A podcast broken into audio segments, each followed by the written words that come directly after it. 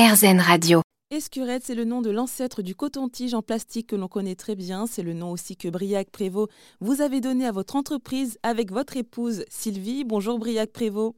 Bonjour. Alors, vous avez démarré votre activité de fabrication et de vente de cure-oreilles en 2019 en Bretagne. Est-ce que vous pouvez nous donner bah, les avantages qu'il y a à utiliser une escurette?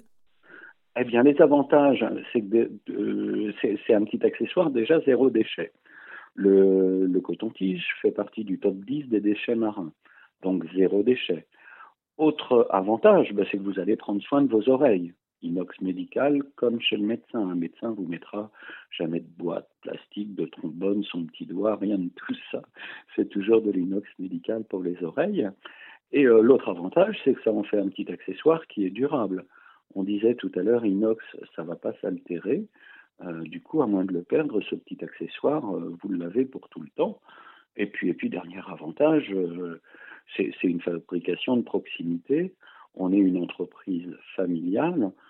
c'est pas encore un produit qui vient je ne sais où en plastique ou autre. au moins, c'est un achat qui a du sens. Hein. Mmh Mais alors d'ailleurs, pour qu'est-ce qui vous a poussé à, remettre au goût du jour l'escurette? Le déclic, ça a été vraiment la, la, loi anti-plastique qui met fin au, coton-tige, en fait, coton-tige en plastique, à tous les couverts à usage unique. Hein, donc la loi anti-plastique, pour nous, ça a été le déclic. On s'est rendu compte qu'on était 7 sur 10 à utiliser le coton-tige, et on sait tous que c'est pas bon pour les oreilles. Donc là, on s'est dit, on se marche un peu sur la tête. Donc tout naturellement, on s'est dit, mais attends, le petit accessoire qu'on avait enfant, euh, aujourd'hui, les seuls qu'on trouve, euh, ils viennent de Chine avec un manche en plastique. Donc c'était l'opportunité de refabriquer avec le savoir-faire du tourneur d'art, parce que le tourneur d'art, c'est pareil, euh, on est peu nombreux en France à pouvoir maîtriser cette technique pour ajuster nos cure-oreilles. D'ailleurs, qu'est-ce que c'est le tourneur d'art? Oui, un tourneur d'art, donc c'est un tourneur sur bois. En fait, le, bois, c'est du, comme je vous disais, c'est du bois de charme, euh, du bois français.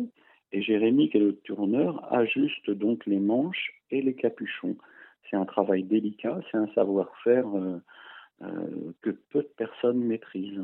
Et ensuite, comment ça se passe au niveau du processus? Alors, ensuite, euh, donc le bois est brut, il est usiné. Ensuite, on va appliquer des teintes à, base de pigments naturels pour donner différentes couleurs. Aujourd'hui, on a dans notre gamme, on décline huit couleurs, ce qui permet de teinter à cœur le cure-oreille.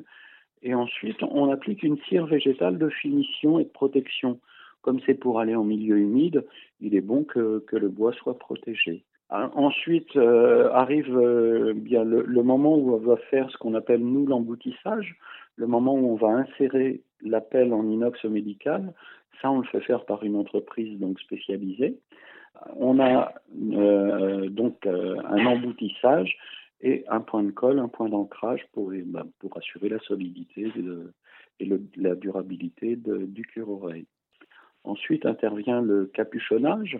Donc là, c'est pareil, c'est une opération qu'on fait, donc beaucoup de travail manuel.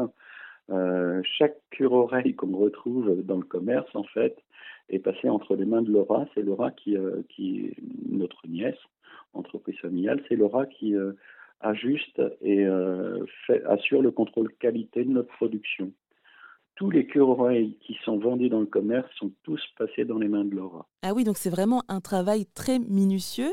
Et d'ailleurs, vous êtes vraiment les seuls en France à fabriquer des escurettes. Oui, alors on, et on est fiers, hein, on, est vraiment la seule entreprise française à fabriquer des cure-oreilles. Vous savez, on entend parler de Made in France, on entend euh, euh, sous, sous, le nom Made in France, ça peut être une production qui, qui vient de loin, conçue en France. Nous, c'est du fait en France. Eh bien, merci beaucoup, Briac Prévost, d'être intervenu sur RZN Radio pour nous parler de votre entreprise familiale Escurette qui fabrique en Bretagne des cotons-tiges zéro déchet. Ben, je vous remercie. Merci pour votre attention. Au plaisir.